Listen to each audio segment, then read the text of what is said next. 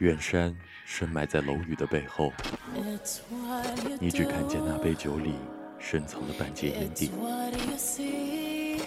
却不曾体会所见的体会。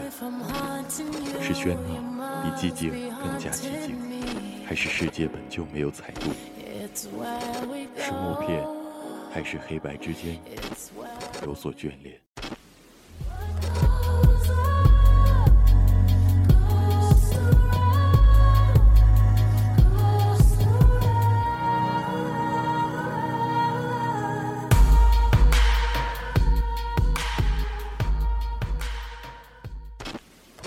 有时候，不禁想说：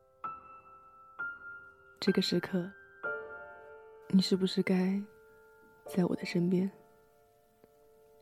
而我，又该在谁的身边？这个世界，不能失去梦境。夕阳里，我们化身烈焰城池中最后的造梦者。将这个世界的故事讲给你听。无主题空间主题会，每周五晚，时候到了，我们如期而至。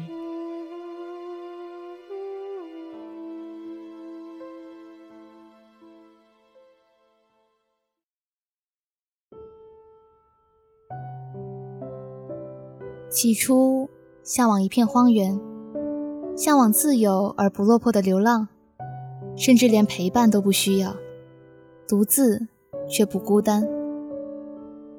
可大抵，适应总能使人忘记，不耐总能催人逃离。来自天边的风比远方更远，北边的北边又是什么样子呢？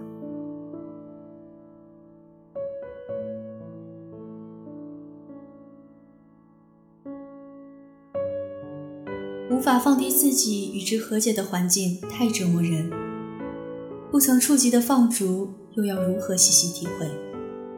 多谢你做我唯一的光亮，即使我再也不能重新出发。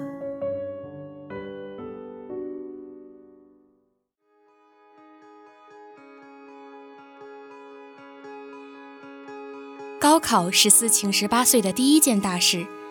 其实他对所谓的高考决定论一直不以为然，顶多承认这会直接冲击他过去十八年同可爱的人们建立的亲密关系。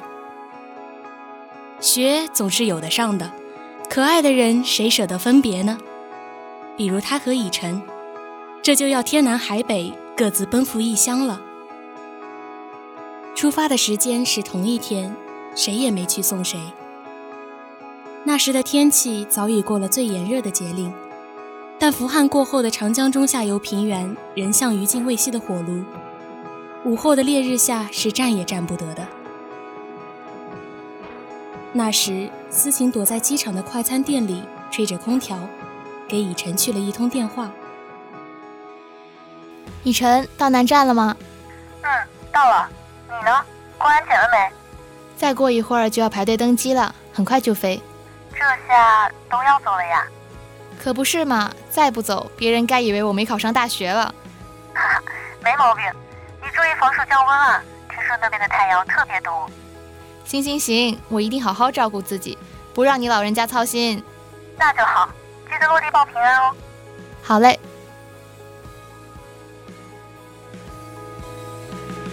我和以晨初中就认识了，她可能是好友中待我最好的姑娘。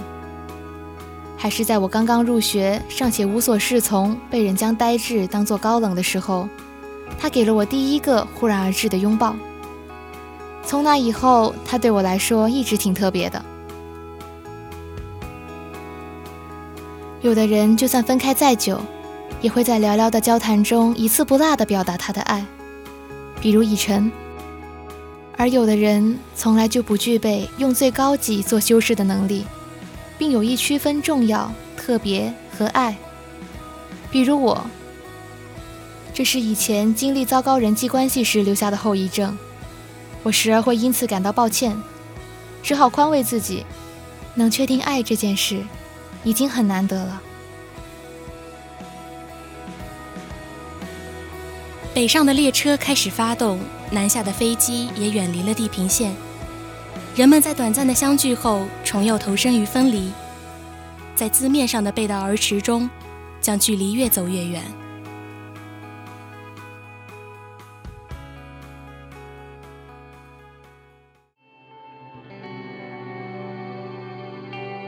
在高中时期，思琴去俄罗斯做过一次交换生。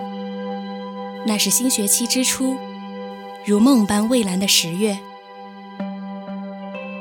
思琴真的太喜欢北方了，在他脑海里，北方总是和隆冬烈风、苍茫无垠这种有关开阔自由的词汇挂钩。加上已晨占了一部分原因，他对那次行程尤其期待。城市的名字叫做夏诺夫哥罗德，距离莫斯科四百千米。十月的伏尔加河畔有边谷的寒，干涩凛冽。中午时分的街道上行人稀少，路两旁有不怕人的鸽子踱来踱去。思琴只着棉布长裙和短外套，却意外而新奇的在寒凉中觉出舒爽。烈烈朔风里，他裹紧了衣领给以晨打电话。用邀功一般的语气告诉他自己来了这里，他想，他一定懂得自己的用意。其实我知道，我当年沉迷国拟动漫的事儿，思晴一直记得。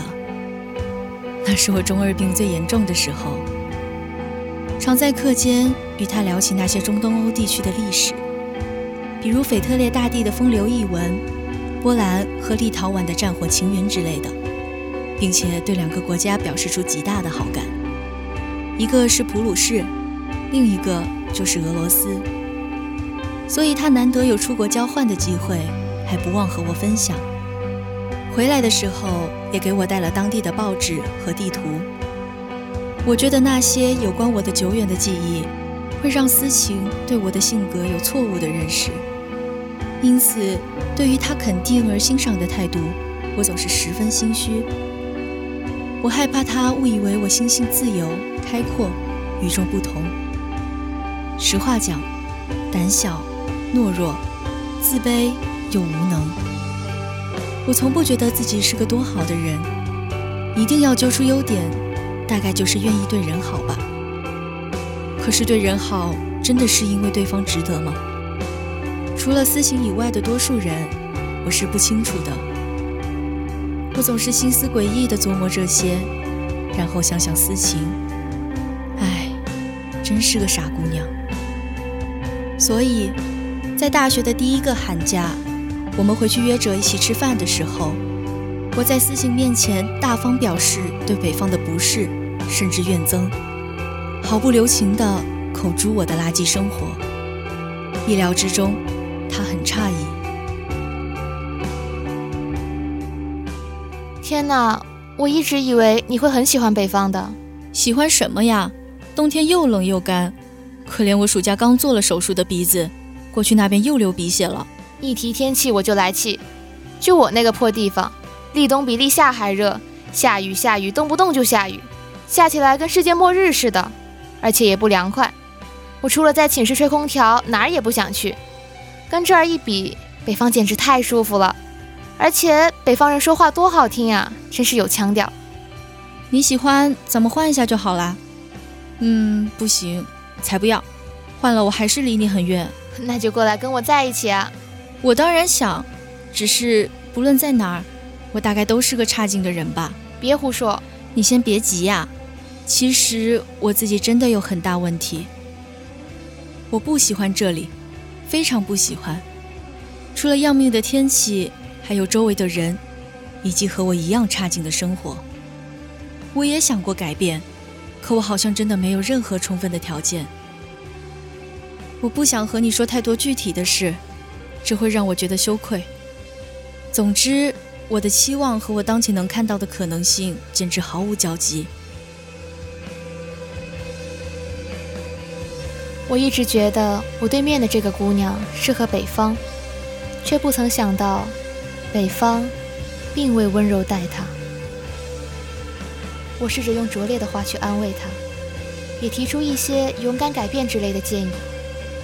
可话音刚落，就觉得自己的话真是太干了，能否让他有些许疏解，也是不得而知。这大概是很难的吧。后来，又一个深冬，他在寒冷干燥的北方，所有人都已入眠的深夜，窝在被子里，轻轻地给我发着语音。我的心境还是没有任何改变。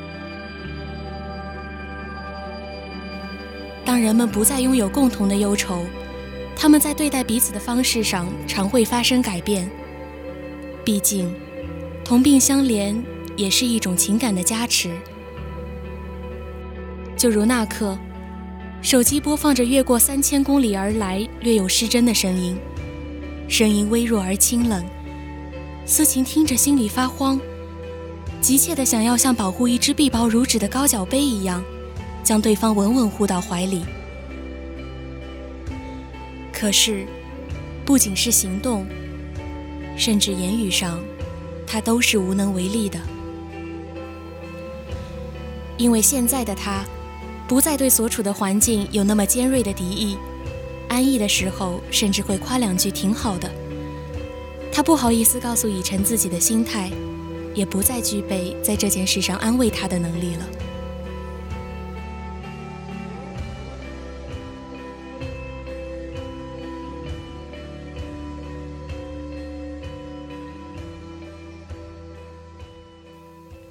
行吧，南方也没那么糟。不过，虽说我已经适应这里了，但我对北方永远满怀期待。我对北方的爱永无止境。停停停！你给我好好说话行不行？别一天天看着跟智商低下似的。随你怎么说，我就是喜欢北方。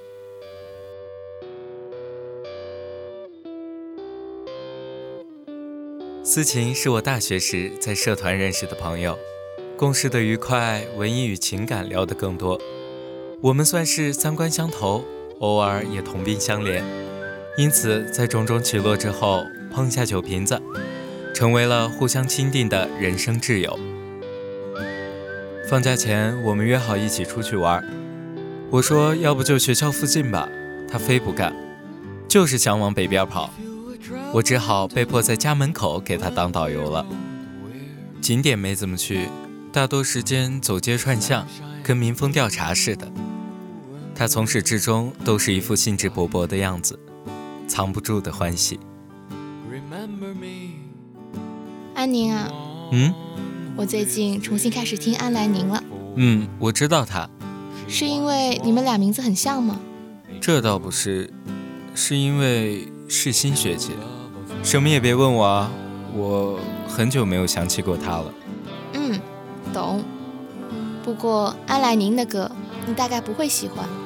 确实，我很久没听中文歌了。得得得，大佬一个人撑一支硬摇乐队。哪里看得上这种小民谣啊！少来，我也不是没听过他的歌。听他的歌可能不会很开心吧？我是说，很难有一种纯粹的情绪，就好像读一首诗，听一个故事，就算没有悲伤的情节，也总像被忧郁笼罩着。从没发现你还有不插电的鉴赏能力呢，因为诗心学姐。我就知道你还是要问。你还记得他出国之前那段时间，总喜欢来社里弹琴吗？有时我们排练，他就拎个凳子到走廊弹。他一个人的时候只弹民谣，有一段时间只谈安来年。那个时候，傍晚走廊不开灯，只有落日余晖从门缝里透出来。一线橙色的光落在他身上，也落在吉他上。从刘海到发梢，从手指到琴弦，那种暗橙色和他那把琴面板的颜色太配了，就好像是木料本身的纹理。他头发真长，有几缕散落在弦上，都弹不出声音了，他还是若无其事。一定要一曲唱完，才将发丝向耳后挽一下。他记谱能力很强，感觉也好，那么多民谣都好像是他自己即兴出来的一样。他的荧光书包就放在脚边，跟他吟游诗人般的气质挺不搭的。好吧，这不重要。我只是想说，那个画面真的挺迷人的。时光下戏里琐碎的细节，让我听得如痴如醉。那是我们共同走过的青春故事里，我不曾了解到的片段。那时，民谣的小众优越感开始没落，我们稍感失落，但还是故作沧桑地唱着《南方北方女王姑娘》，为每一段有关远方的旋律黯然神伤。或许，我们都想让自己看起来像个有故事的人吧。也是在南方渐入佳境的生活里，我遇到过一个让我心动的男孩子。翻阅他的动态时，我难以抑制地去臆想他的故事。我想，我望着他柔声言语的样子，一定同安宁望着世新学姐弹唱的样子如出一辙。那可能也是我后来不再那么排斥南方的原因之一吧。不过现在，这些也都不重要了。我听着安宁的讲述，不禁梦一般的感慨：真好啊！回忆起来总是好的，可我们终将奔向远方。世新学姐，她早就在路上。我，我们不必再为她附加粘黏的牵挂。我会再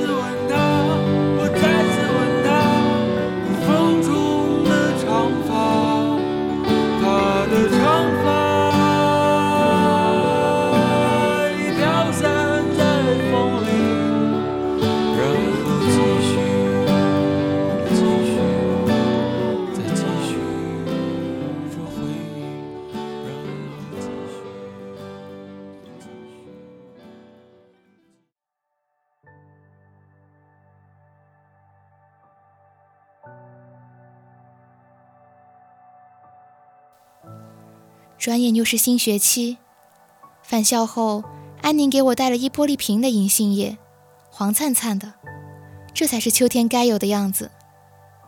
这让我想起在夏诺夫哥罗德的那段时间，我见到了往日从不曾见过的厚厚铺满整片林间地面的黄叶，还有扑面而来能够席卷所有郁结情绪的烈风。也是在那些迷人的光景当中，已成当年的句子。毫无征兆地出现在了我的脑海里。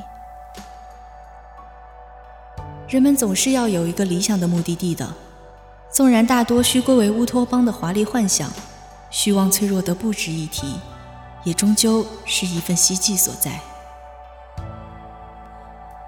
这是当年语文试卷发还给同学们之前，我滥用职权偷看他的作文的时候，他文章里最打动我的一句话。一开始我只觉得这语句清新文艺，念起来有些拗口。直到他向我倾诉心中的怨怼，我才真正明白他的期望与哀伤。这么多年，他终究是放不下他的乌托邦的。我不知道他还愿不愿意重新出发，只能祝他好。那么我的目的地又是哪里呢？我想。一定是在北方，那就也祝我自己好吧。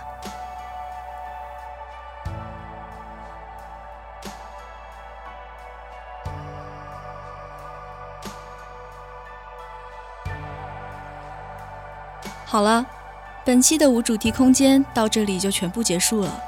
播音：沙丁鱼、秋阿秋、玉圆、二狗，采编：木落、机务、青阳。木落，我们下周同一时间再见。